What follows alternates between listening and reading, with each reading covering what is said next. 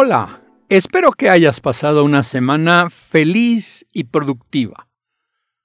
Vamos a continuar con lo que hemos denominado cuatro virtudes de un líder y ahora veremos la segunda. En el blog anterior comencé con este tema presentándote los planteamientos de Eric Kaufman en su más reciente libro, The Four Virtues of a Leader. La virtud número uno, si recuerdas, es foco, focus, donde hace referencia a la importancia de determinar tu visión. Te recuerdo que el autor está siguiendo las líneas de la obra de Joseph Campbell, El héroe de las mil caras, donde nos plantea la jornada del héroe, donde el primer paso es abandono de lo familiar para ir en pos de algo deseado. El segundo paso, enfrentamiento de riesgos y retos que demandan sacrificios personales. Y el tercer paso, compartir los premios alcanzados con los compañeros de viaje. Ahora te presento la virtud número dos, coraje o valentía. Eric nos dice, tu foco, tu visión de algo posible te coloca en el lugar de partida para abandonar lo familiar de tu zona de confort y con ello viene la incertidumbre y sus compañeros, el miedo y la ansiedad. Ahora tienes que encontrar la valentía en presencia del miedo. Tienes que desarrollar la habilidad para manejar el miedo y la ansiedad en condiciones de incertidumbre y riesgo. Estás emprendiendo una aventura en el territorio del miedo. El autor ilustra sus virtudes con una pregunta. Para Foco la pregunta es, ¿qué estás creando? ¿Lo recuerdas? ¿Qué estás creando? Y para Coraje o Valentía es, ¿qué estás evadiendo? y cita a Mark Twain. Coraje es resistir el miedo, es manejar el miedo con maestría, no es la ausencia del miedo. Esto es muy importante. Coraje es resistir el miedo, es manejar el miedo con maestría, no es la ausencia de miedo. El autor nos confiesa cómo padeció miedos que le impedían ser una persona exitosa. Miedo a emprender proyectos valiosos que pudieran exhibir su incompetencia. Miedo a ser considerado un idiota al pararse frente a un grupo para hacer una presentación. Miedo a lucir mal al hablarle a una mujer. ¿Quién no ha sentido miedo ante una mujer bonita a la cual queremos conquistar? Por supuesto que sí miedo a hacer el ridículo al plantearle ideas a sus, amigos. Recordemos al famoso Javi de la película Los Nobles, planteando su maravillosa idea de las gasolineras VIP. Era totalmente ridículo, pero totalmente nosotros tenemos miedo cuando se nos ocurre una idea y queremos emprenderla. En suma, tenemos miedo a no gustar y miedo a quedar mal.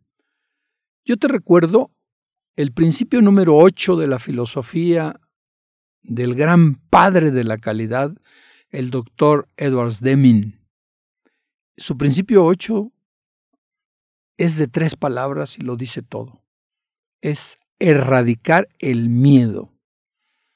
Y él argumenta, si queremos tener calidad en las empresas, no debe haber miedo, porque hay que reconocer el error, y cuando la gente tiene miedo, oculta sus errores hasta que explotan.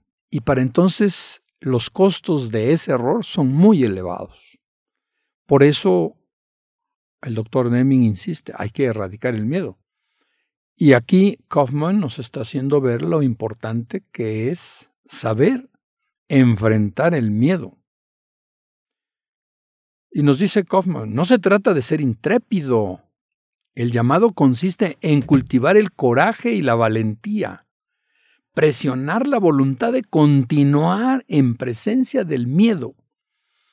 Vivir sin miedo no es el objetivo de una vida llena de realizaciones. El objetivo es la valentía. Tener coraje requiere que reconozcamos profundamente y que sintamos nuestros miedos, tomando decisiones de hacer aquellas cosas que nuestros miedos más fuertes quieren evitar que las hagamos. Tener valentía es enfrentar aquello que nuestros miedos nos impulsarían a salir corriendo. El autor se apoya en una frase de Aristóteles. Coraje o valentía es la primera de las cualidades humanas, porque es la cualidad que garantiza la existencia de las otras cualidades. Los costos del miedo planteados por el autor son los siguientes. Veamos estos costos del miedo. Uno, creación de reservas. Consiste en guardar reservas de materiales por la ansiedad que provoca el futuro incierto. Cuando el equipo percibe la radiación de la ansiedad del líder, algunos adoptarán una mentalidad de búnker y comenzarán a guardar reservas por si acaso. He tenido oportunidad de conocer a personas cuyos abuelos vinieron a México huyendo de la guerra civil española. ¿Creerás que al lado del refrigerador tienen un congelador lleno de comida como para una semana? Por si acaso. Esta es precisamente una de las consecuencias del miedo. La siguiente, sabotaje. Mientras que la creación de reservas interrumpe indirectamente el flujo de conocimientos, de relaciones y de materiales, el sabotaje actúa directamente. Consiste en interrumpir el proceso de trabajo. Previenen los cambios atacando la raíz. Los comportamientos de sabotaje son de amplio rango, desde activos hasta pasivos. Veamos, destrucción de equipos, virus en las computadoras, robos, tortuguismo, maltrato a los clientes, etc.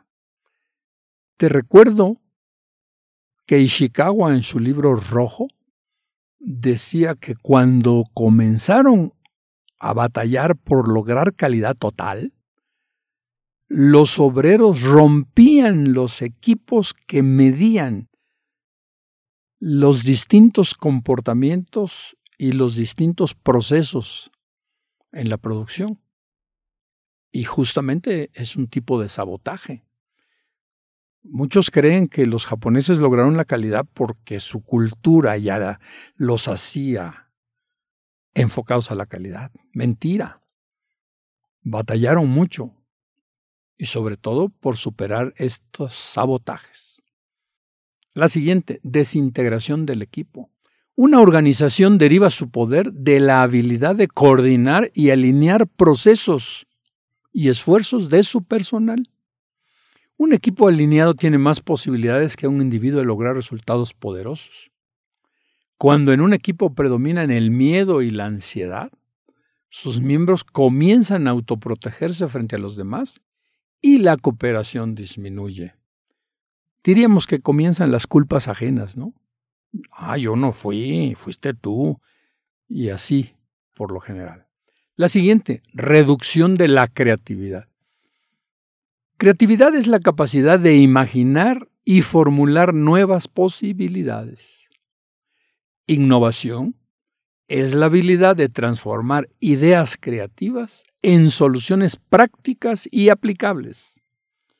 La competitividad de una organización, es decir, su capacidad para producir valor, requiere creatividad e innovación.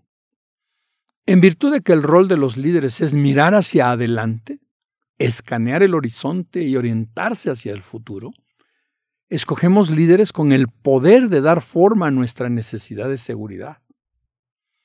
Cuando sentimos peligro y miedo en nuestros líderes, nos contraemos, nos quejamos e intentamos controlar lo que podemos. Bajo estas condiciones, nos volvemos sobreenfocados en nuestra sobrevivencia, más que en el bienestar del equipo o en la innovación de la organización. La siguiente consecuencia. Decisiones defectuosas. Trabajo y liderazgo son procesos constantes de toma de decisiones. Para promover a mi equipo de trabajo, me enfoco en dos cosas. Competencia, habilidades demostradas, y juicio, su inteligencia aplicada a la toma de decisiones. Una mente miedosa y llena de ansiedad impide juicios inteligentes y una toma de decisiones defectuosas. Un líder que perpetúa un estado de ansiedad está promoviendo un ambiente de pobre toma de decisiones. Los seres humanos tenemos cuatro grandes necesidades. Seguridad, control, conexión y expresión. Nuestros miedos y ansiedades son fosas que impiden satisfacerlas. Para Peter Drucker, liderazgo efectivo no es acerca de pronunciar discursos o de gustar a la gente.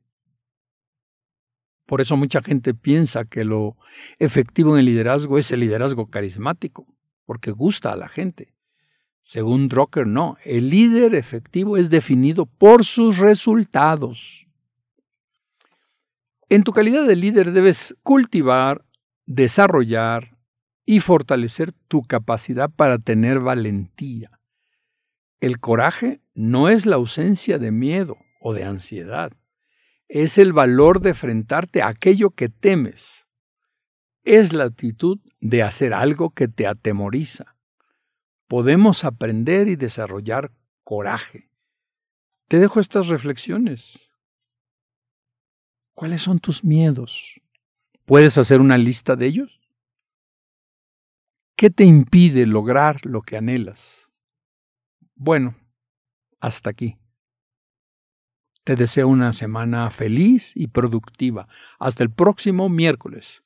Recuerda, nada cambia hasta que alguien toma la iniciativa. Y ese es un líder.